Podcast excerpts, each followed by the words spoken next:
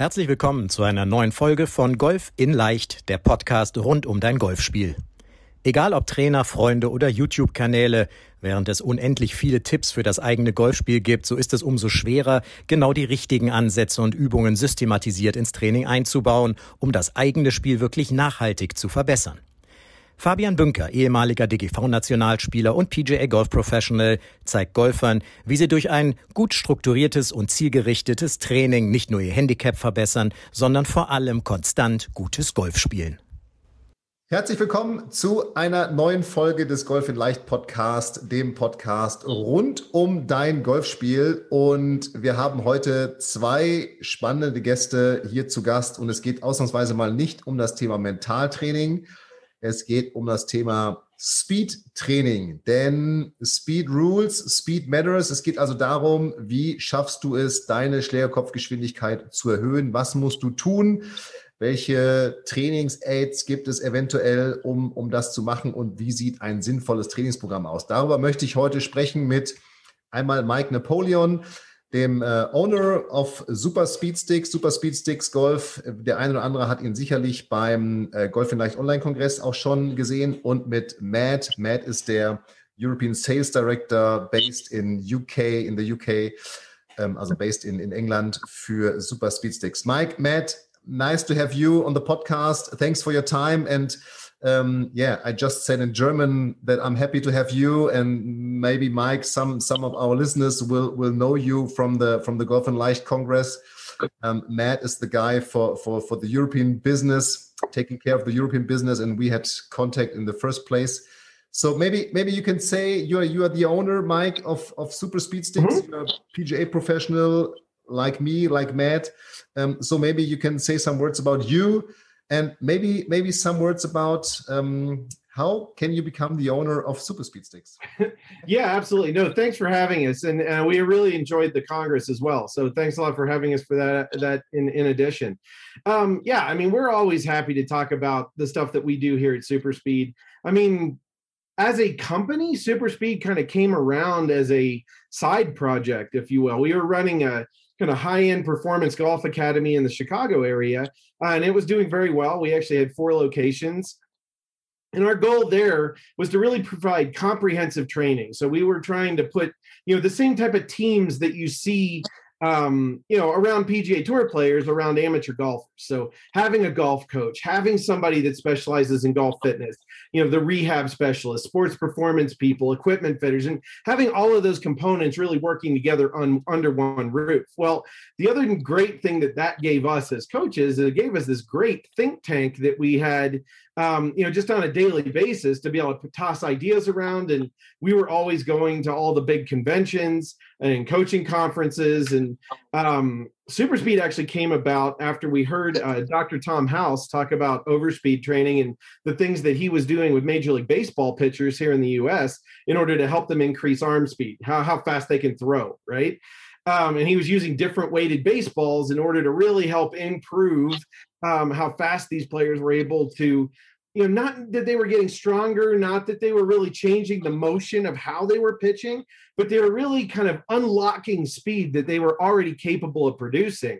And we really thought that concept had a long way to go. So we uh, we did about two years of r&d before that was 2012 when we saw that presentation and really started to dive in. And we launched the project in the or we launched super speed golf in the uh, fall of 2014 after really studying how that worked how it did to the player how it affected their mechanics how it affected their golf swing and also how we could optimize that training and, and adapt it for swinging sports where you're swinging a club versus throwing a ball. Nice nice okay and uh, then, then Matt, Matt, you, you came along in, in, in Europe. You're a PGA professional as well, um, based in the UK, as I said before. And um, in in our pre-talk to this podcast, you you told me that that you you so you were teaching one of your one of your guys, senior two player, and he he came in with one of these sticks, and that that was the first the first moment you were you were in touch with with super speed sticks maybe you can say some words about you and how you came in touch and now you're working full-time for for for for super speed sticks but um how, how did you came in touch with them?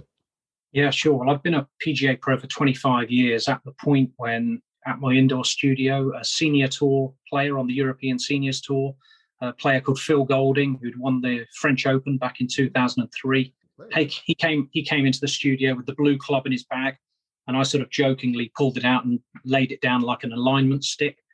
and he me he said to me, Matt, if anybody needs this training, it's you because you know I was I was known as not a very big hitter in all honesty. I was sort of carrying it about 235, 240. In German, you say, sorry to interrupt you. In German, you say, du schlägst ihn nicht aus deinem Schatten raus. You don't hit it uh, behind your shadow. Something like you know?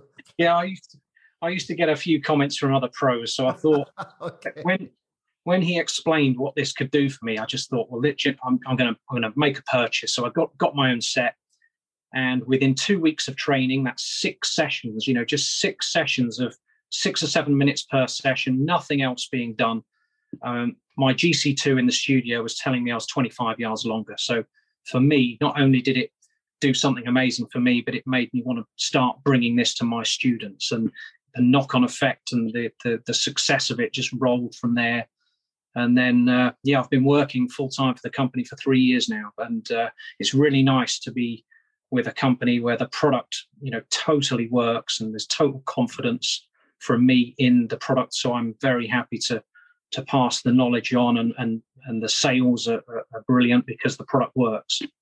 Absolutely, yeah, absolutely works. I, am using it in my in my coaching program as well, and everybody has it and um, everybody who, who needs to hit longer it's it does get a recommendation by, by this one and and and and to do do the training. Uh, mike maybe back to you. So you you developed the sticks you did all this r&d and so on. So maybe you can you can you can take us on the hand and what what are, what are the aspects of speed? So what are the most important aspects of speed? And uh, everybody who, who now listens to the podcast we will have this video on our youtube channel. Um, maybe we will have some slides from you um, here and there. But maybe you, you, can you can yeah. Absolutely. Yeah and I, I, can share my screen here if you, you just got to enable it for me so i can do it. But um, as soon as uh, as soon as we, we can get into that as well Absolutely. Like I think this started at a point um, where again we were running sort of a high-end golf academy, um, and we were finding that every single person in that, that was coming into our our programs uh, in one way or another they were asking to hit the ball further. Like you mentioned that you know those that want to hit it further. Well i mean when you talk about percentage of golfers that that want to hit it farther or could their game could benefit from that you know it's it's nearly 100% of players. You know I, I, there's always the rare outcrop exception that you know the, the, outlier that might already hit 350 and and you know maybe there's a lot of other things that are bigger uh you know bigger aspects to work on. But what we found is whether it was a player that just wanted more driving distance or if it was a player that wanted to hit their irons higher so it could land softer on the green, or even just more of your beginning players that were almost afraid to get in there and really swing at it and learn how to get the ball up in the air and learn what it feels like to really hit a golf shot. You know, pretty much everybody um, can benefit from increasing their swing speed. And what we really like about super speed, it, we found a way to help players increase their swing speed without negatively affecting the other aspects of the game. Now, that being said, it's not a one stop shop for every piece of golf coaching that you might ever need either. I mean, it's a speed training system. It will definitely help you with that. Um, so I think you know what you're doing with your players and what what you know a lot of coaches around the world are using with their players and inputting this exactly at the right time when they feel like they're going to get the biggest bang for their buck out on the golf course and the biggest performance advantages out of using the product. I think is obviously the best way to go.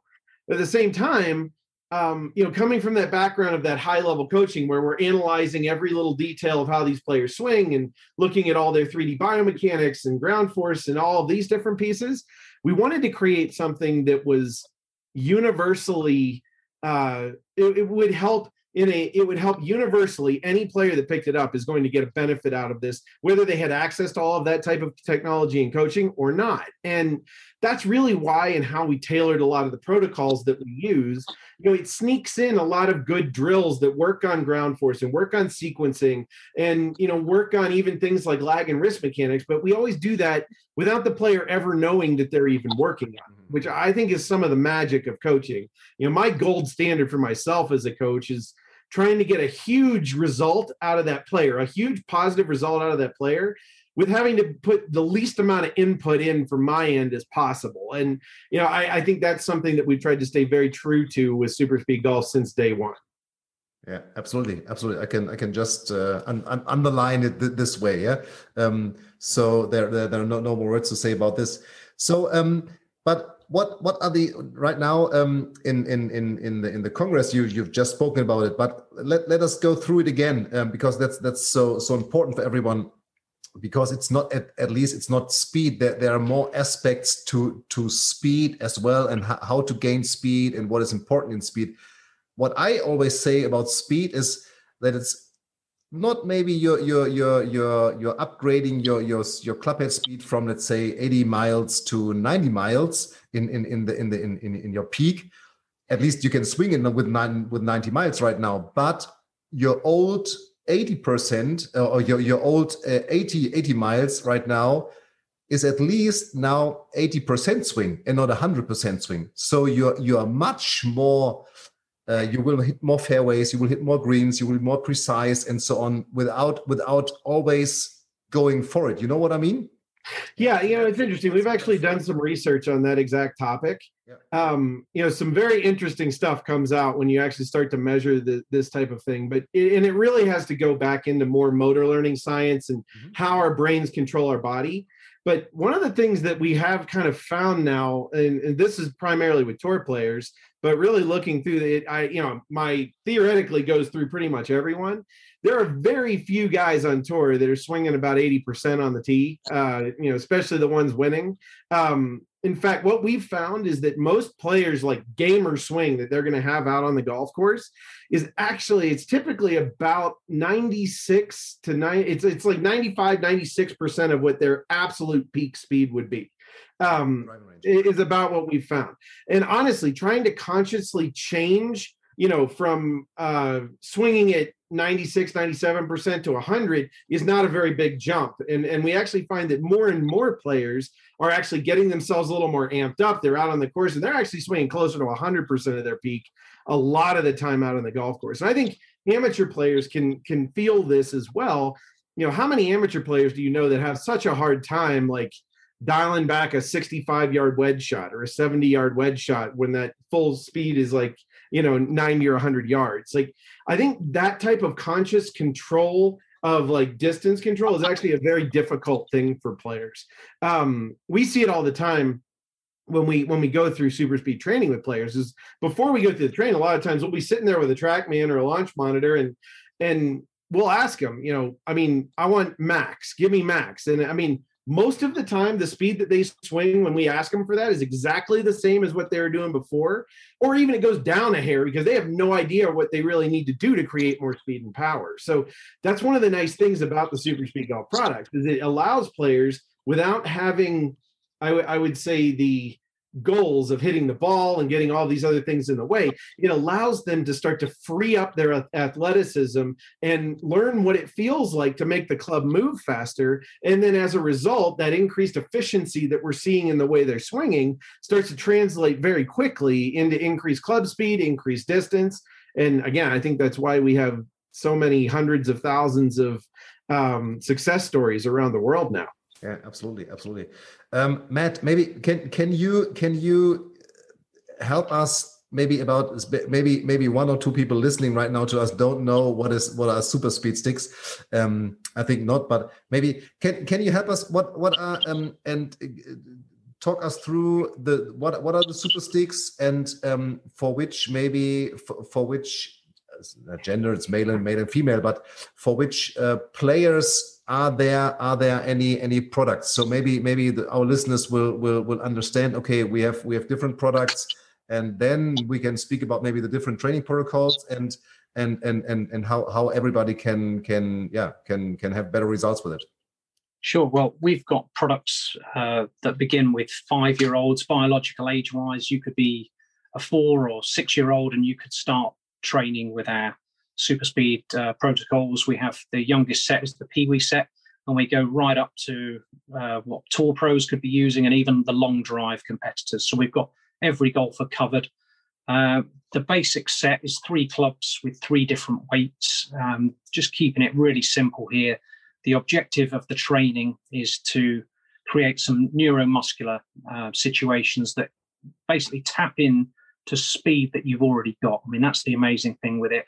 Uh, anyone listening right now, however far you carry the ball, you're capable of carrying it further mm. if we can use the neuromuscular side of things, which is exactly what the training does. So by training with a lighter club that's 20% lighter, followed by a 10% lighter, and then we only go 5% heavier in the typical adult set. So that training, copying, doing the, the protocols as we lay out, and that's the important thing to do the protocols as they're set out on the website, and you are going to get a game. Simple as that. Yeah, Matt. Let, let me jump in and just just uh, hit a couple other little points there. But I think, I mean, look, this this webinar is primarily for Germany, right? You guys, you guys love your race cars, so uh, let, us talk about this as an analogy. Yeah, exactly. Let, let, let's talk about this as a little analogy there the way the way you would build a race car, right? You know, there's a lot of different components there that go in to that ending result that you're going to get out on the track. You know i think one of the one of the first that we can talk about is the engine. Obviously the bigger the engine the more the more power it can output the higher the capability of that car to go fast. Um, I think we'll all, all agree though that if that car didn't have brakes and didn't have a steering wheel, doesn't matter how big the engine is, it, it really makes no difference, right? So the engine we would we would equate more to like a player, a golfer's physicality. So uh, strength, mobility, you know all the different pieces that go into a player's physical ability to create speed and power um, so that's like the engine of the race car then we would have to go up from there and we'd have to look at the mechanical elements that are able to take advantage of that engine so now we're talking about, like I said, the gear shifting and the brakes and the gas pedal and the steering wheel and all, all the different mechanical elements that actually take that raw power that's coming out of the engine and turn it into the ability to create speed. Same thing here for a golfer. All that is is our, our swing mechanics. This is how does that player interact with the ground? How does the how do those forces and torques re, inter, interrelate to create good rotational speed in the golf swing? And how do we eventually translate that into creating energy and impact right at the club head and the ball? now it goes further than that though. So that would be a pretty simple thing. I think everybody would build race cars if that's all you had to do. But nowadays it's a lot more complicated right? The next thing that you really have to consider would be you know what type of equipment is that car using to maximize its speed for that given track what kind of tires does it have? How much downdraft does it need? All those different aspects become incredibly important on a day-to-day week-to-week basis. And for the golfer that's where we start to look at what types of clubs is that person using to optimize impact and optimize the amount of speed that they can create. Um, but then there's another category that i think has become very popular in the racing world and it's even now becoming popular with our stuff in the golf world and that's how does the computer of that car actively control all of these different elements in order to optimize things in real time. And you know as humans our bodies do that. You know the um, connection between our brain and our body is like a constant feedback system that's working. And it's also one that remembers historical things that have happened. Like if we have a little bit of pain in some part of our body at some point or a previous injury our brain will literally turn off the ability for our body to move that far into a certain motion or move that fast. And we call these neurological limiters. Same way that you could take a governor and put it on the engine of that car and it would never go above 6,000 RPMs. Our brain does that to our body. It literally turns off our ability to max out what our physical potential is. Super speed golf, in its very simplest form, is just all about taking that governor off the engine. By using these lighter clubs, we show that player's body that they're capable of moving faster than the brain is currently letting the body move. And that's how we get these extremely big results in a very short amount of time. We're not making the player stronger. We're not changing their mechanics. We're not changing their equipment. All we're doing is allowing their body to access speed that they were already capable of producing. Yeah. All right. Okay. And so, what what is your recommendation if you have this super speed stick right now? Many of my players uh, have them. I, will have them as well. Um, still, I'm too slow, but I think uh, I will pick up my training routine again. So, what is your recommendation um, for for the for the trainings regime? Is it is it once a week, twice a week, uh, three times? Is it is it seven times? A question I always or usually get is when do I do my trainings regime? Yep. Uh, do I do I uh, uh, in, in the morning before I play? Um, my recommendation always is after a round or after training. But maybe you can you can say some more words about it. Yeah, well, let's hit that on the on optimal standpoint, right? So yeah. I would say that's a big question there. The thing is, is that you always want to do this training when physically you're not tired, when there's no fatigue in, when when you can when you can produce your max speed. Because whatever speeds you're able to produce in during these training protocols are going to translate into what you're actually doing out on the golf course. So if you're swinging the club when you're really tired, you're not going to be able to produce your peak speeds at that point. So I would say that's not the best time to do the training. Best time to do the training is always when you're fresh, you know, you have plenty of energy and you're ready to go after, you know, that little like five, six minute sprint that is one of our training protocols.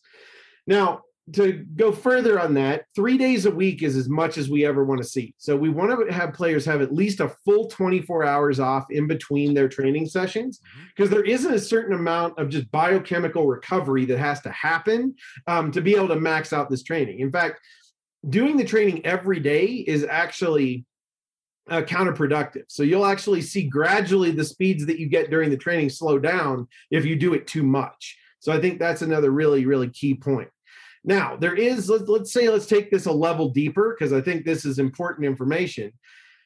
You know, even though I say you should do it right away, that doesn't mean like I want you to do this five minutes before you go play a golf round the very first time you've ever done it. What we've found is there's like cycles of the training. Okay. So the first training cycle, what you would see, I mean, generally when someone starts this training, they're going to see a jump in speed of about 5% after their very first session. And then that's not going to be permanent right after that first session. It's going to kind of gradually creep back to their normal speed over the next 30 minutes or so. So, what we find is that there's about a six to eight week period of time when you start a regimen with, with overspeed training, um, where you're going to go through what we call a normalization phase. And that, that's where if we measured look, if we measured your speed before you did the training every single time and right after the training every time, what we would see is that after that first session, let's say you're starting around 100, you're going to jump to 105. Now, the second session, you're going to be back to pretty much about 100 when you start. It's going to jump to 105. And then as you go, that starting speed is going to get 100 and a half, then 100, then it's going to it's going to gradually creep up to about that ending point of that 105. And we find that after about six to eight weeks, we'll see that they'll enter what we call a plateau phase, where the before speed and the after speed are both already now going to be mm-hmm. uh, around that 105 mile an hour mark. Now, I think that's a really key thing to look. So, if you're in that first six to eight weeks and you're still getting jumps every time you play, don't do the training right before the round because the last time I checked, 10 yards over the green still is bad in golf. Like you, you still want to know exactly how far you're hitting it. So that's a period of time where we want to be a little more careful about when we do the training. I think maybe on gym days is great. I think maybe on days you're not playing, or at least give yourself 30 minutes to an hour before you go out to play golf. Um, you know, in that in that part. Now, once you get into one of those plateau phases, and this is where the confusion comes in, I think, because you see a lot of guys out on tour doing this right before rounds to get ready for the rounds. Well, these are players have already been doing this for a while. So they're in one of these solid plateau phases. They're not going to see this big before and after jump happening um, when they do the training. What they're doing is they're using that training just to get their body physically activated and kind of like ready and amped up, if you will, to be in exactly the same place before that round. And again, they want to be functioning at 100% of athletic max. And this is something that's helping them do that right before a golf round. So again, I, I, think maybe we dove into that a little deeper than you wanted, but I think that's really good information for people. We'll actually be we're going to be releasing some information late summer, early fall. Um, it's not like a revamp of the protocols necessarily. The drills we have in the protocols we love, but a little bit more guidance on exactly how we would recommend you know ramping up during those normalization phases and then what we can do during those plateau phases um, as more of a maintenance type training if we're in like a, a stretch of golf that we got to play golf for a stretch of tournaments or um, you know we have our season at our club and then how to then really ramp up again into the the later levels of the training uh, to get bigger jumps later on. Okay. And what, what is your recommendation? Okay that, that's that's um that's that's before playing playing golf going to the golf course. Um so if if I'm not in this plateau phase, then then you recommend at least one hour before start or maybe yeah. maybe after maybe after after you, you you played nine or 18 holes whatever what i'd recommend maybe do it at home before you get to the golf course okay. and give yourself a little bit of time just for your body to recover yeah. um, i'm generally not a, a, fan most of the time of doing it after a round just because most people are tired after they've played mm-hmm. um, again i want somebody to be doing this when they can really peak out every single swing that they can make in that training and you know especially even mentally you're a little fatigued after you play a full t- 18 holes of golf.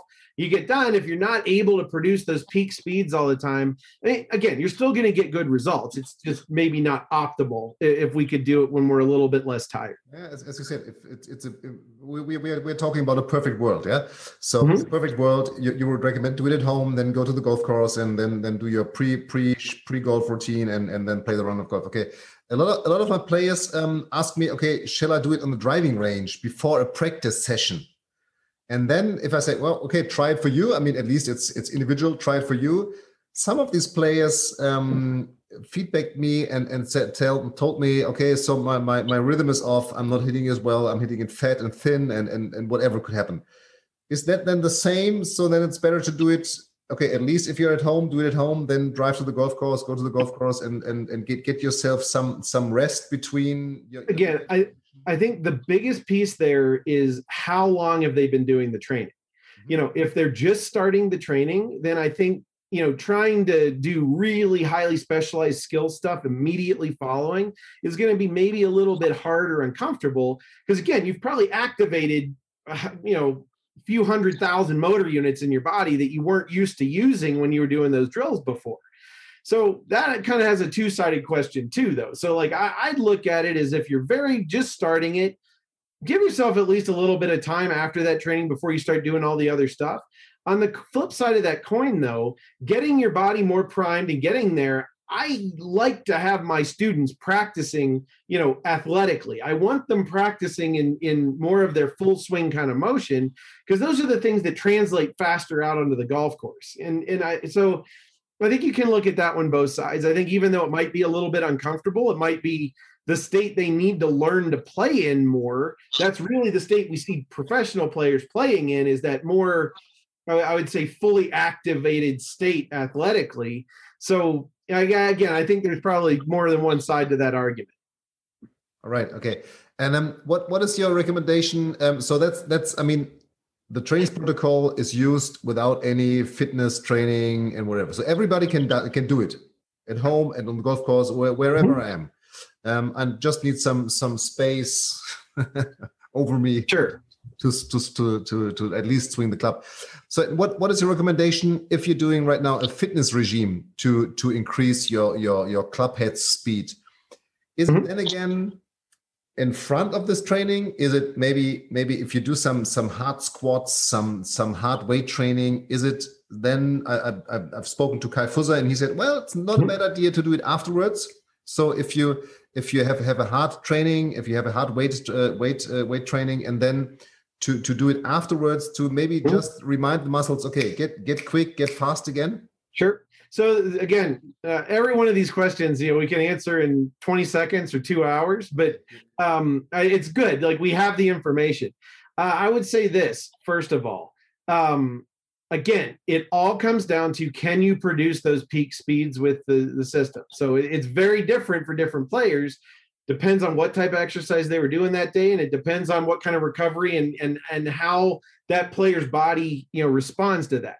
So the general recommendation would be more toward the beginning of the session because they're less tired, right? Mm-hmm. Now, that being said, we have seen some good research actually from some of our baseball partners that have been doing work with uh, with hitters in Major League Baseball.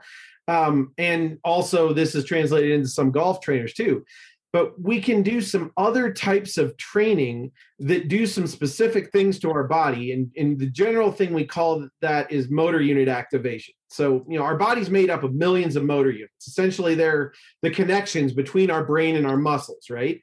It's the reason that you know if you have a player working on like, let's say they're doing a squat right? And they're only trying to lift 10 pounds doing this squat, their mm-hmm. body's not going to activate nearly as many of the muscle fibers throughout their body as if you were trying to get them to lift 200 pounds. Because our, our body has this like path of least resistance system that, that doesn't activate every motor unit in the body to do a task that it doesn't need to activate them for. So we've done some of these things that we call overload training, which is taking squats or taking, you know, deadlifts or different types of kind of heavyweight type activities that are specifically designed to just neurologically get all the motor units in our body firing immediately before we would do that training. And we've actually seen a big benefit in that. So with a lot of players that are comfortable and used to doing that type of training if you can do some of those activation exercises right before the training you can actually increase what your body is at you know peak speeds you can increase a little bit even more we found. Um you know the other way to answer that question is just we designed this system you know, in a sense that we knew that we were going to have people that were working with coaches. We knew we had people that were working with fitness trainers. We also know that we have a lot of players that aren't working with anybody and just want to get a little more swing speed. So we tried to design this to, to be able to fit into that program for all of those different environments. For the player that's just doing it on their own, we have a good dynamic warm-up protocol that's that's on our website. It does a little bit of that activation type exercise as well, and then they can do the training you know that's the that's good. You're going to get results. Better would be that you have somebody on the fitness side you know optimizing the engine right? If we can optimize the engine we're obviously going to have more potential. We're going to have ability to get even more speed. Better. Best have a golf coach that's involved in that whole team and making sure that we're doing this training at the right time to optimize our performance out on the golf course and get the most out of this in every way possible. Yeah yeah right. Nice um, yeah, that, that that's what we you were doing in in Chicago back in your back in your in your training facilities. That's what I'm doing with my handicap coaching program. So I'll, I'll have have a fitness coach in there, I have a mental coach in there, and so on. Mm-hmm. So so we are we are this think tank for for, for the player at least. Um, maybe Mike, can you and Mike and Matt, let's let's let's speak maybe some more about um, your your your three parts of the pyramid: uh, ground mechanics, rotational sequencing, and lag at least. Um, yeah, absolutely.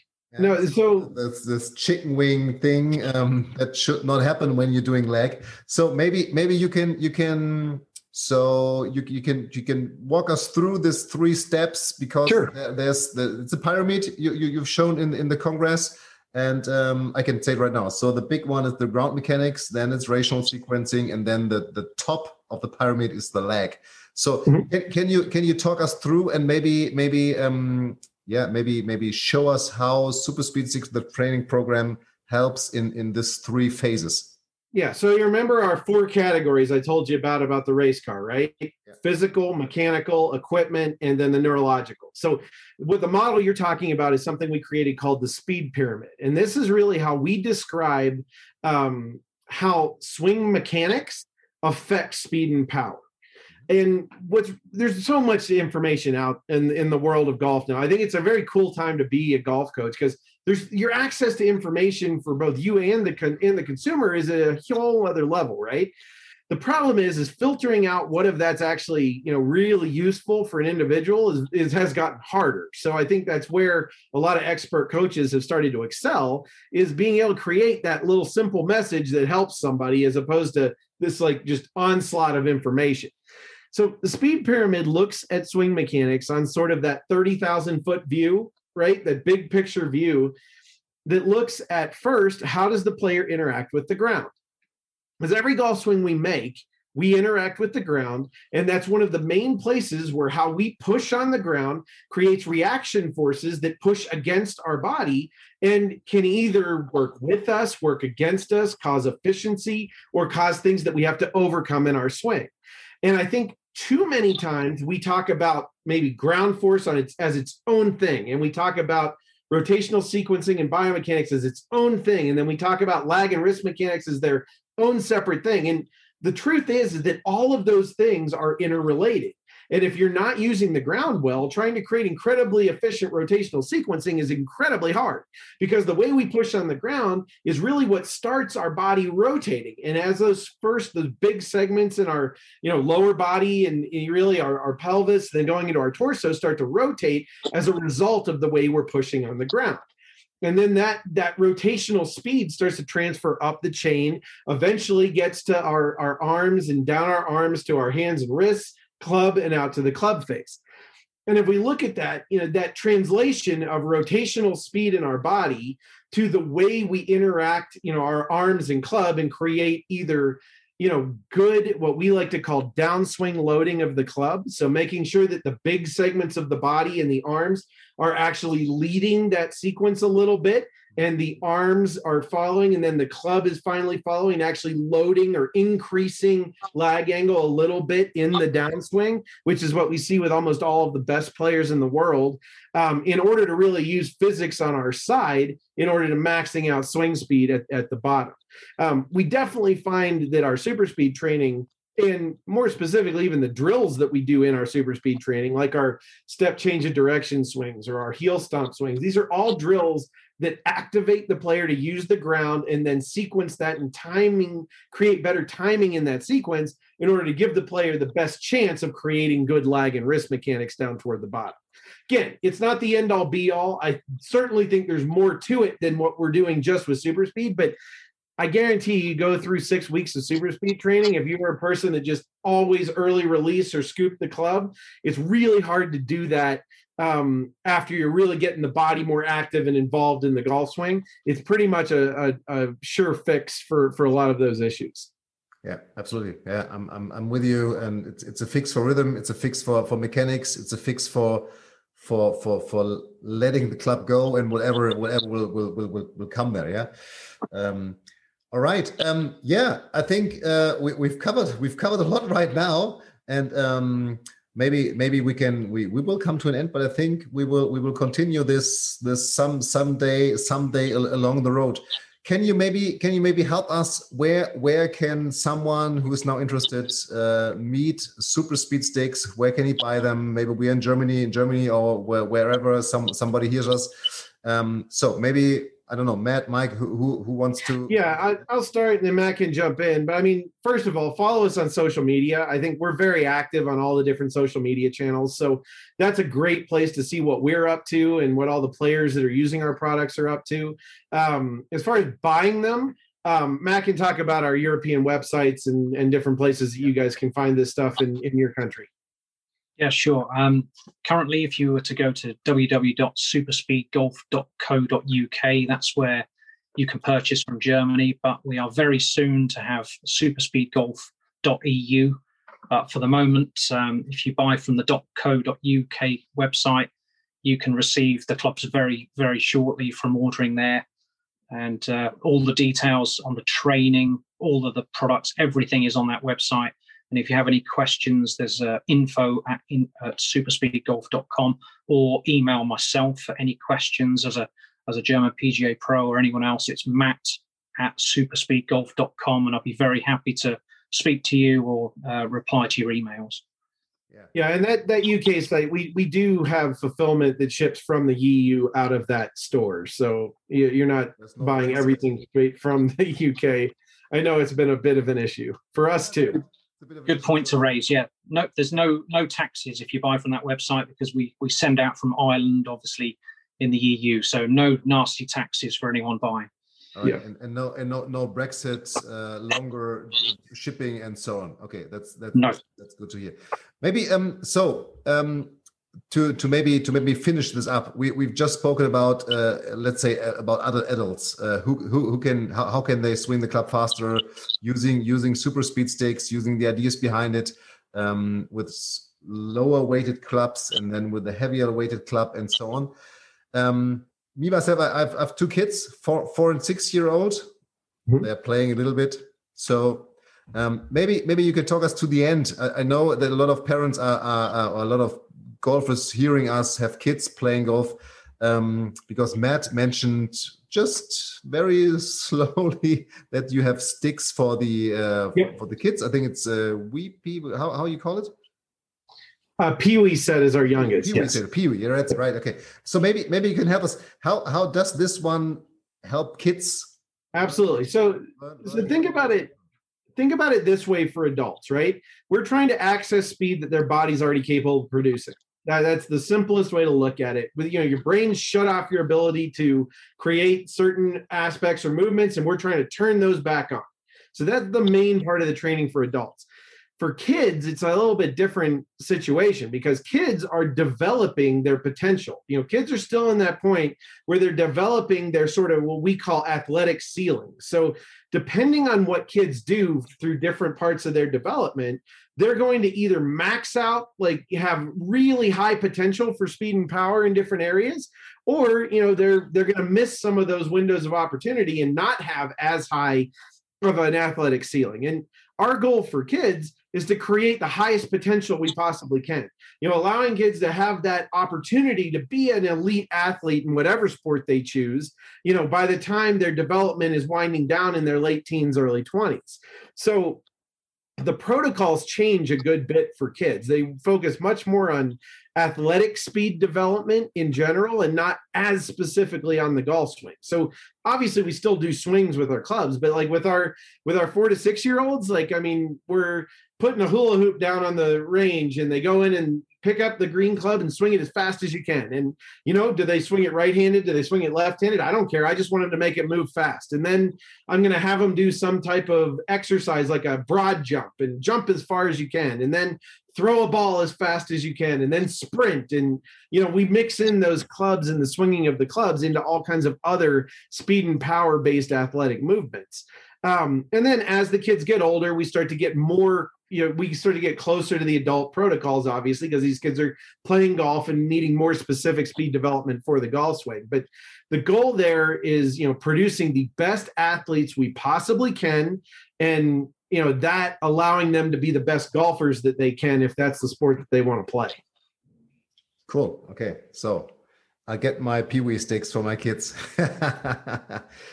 All right, uh, Mike, Matt, thank you, thank you very much for for your time, for for for having for having you on my podcast. I think we will we will do it again in the near future. If you if you got somewhere you told me about or you told us about late summer, early early um, early autumn, that you've got some more information um, about the trainings protocol because I think that's that's that's really big issue for everybody using it and to understand to understand when should I practice it and and so on. Mm-hmm. So thank you very much um, for your time.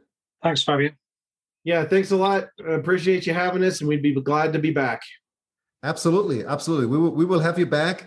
Und ähm, ja, an, an dich vielen Dank fürs Zuhören mal wieder. Ich hoffe, du hast eine Menge von Mike und Matt mitnehmen können zum Thema Super Speed Sticks. Du weißt, ich selber empfehle die Super Speed Sticks ich nutze sie auch eben in meinem Handicap-Coaching-Programm, weil sie einfach so ein wahnsinnig einfaches Trainingstool sind, um wirklich schnell Schlägerkopfgeschwindigkeit zu erhöhen. Und ich glaube, was die Vorteile an Schlägerkopfgeschwindigkeit sind, da haben wir in, in, in großem und ausreichendem Maß drüber gesprochen. In dem Sinne, äh, ja, schau einfach mal auf Superspeedsticks, superspeedsgolf.com. Ähm, die Social Media Kanäle kann ich nur empfehlen. Schau da, schau da rein, folge ihnen und äh, du wirst eine Menge lernen, was du tun kannst, um deinen Ball länger zu schlagen. In dem Sinne, bleib gesund und wir hören uns in der nächsten Woche wieder. Ich freue mich drauf. Bis dahin. Hier war der Fabian. Ciao, ciao. Vielen Dank, dass du bei der heutigen Folge dabei warst. Wenn du direkt von Fabian und seinem Team gecoacht werden willst, dann gehe jetzt auf www.fabianbünker.de/termin und bewirb dich für ein kostenloses Analysegespräch. In diesem einstündigen Gespräch wird dein Golfspiel ganzheitlich analysiert und dir basierend darauf ein Trainingsplan an die Hand gegeben, mit dem auch du besser und konstanter Golf spielen kannst. Denn konstantes Golf entsteht nicht durch planloses Training. Stattdessen ist ein ganzheitlicher Trainingsplan mit direktem Feedback eines Trainers essentiell, damit du dich zu jedem Zeitpunkt auf dem Weg der Verbesserung befindest und an der größten Verbesserungsmöglichkeit in deinem Spiel arbeitest. Falls das für dich interessant ist, dann geh auf www.fabianbünker.de/termin und bewirb dich für ein kostenloses Analysegespräch.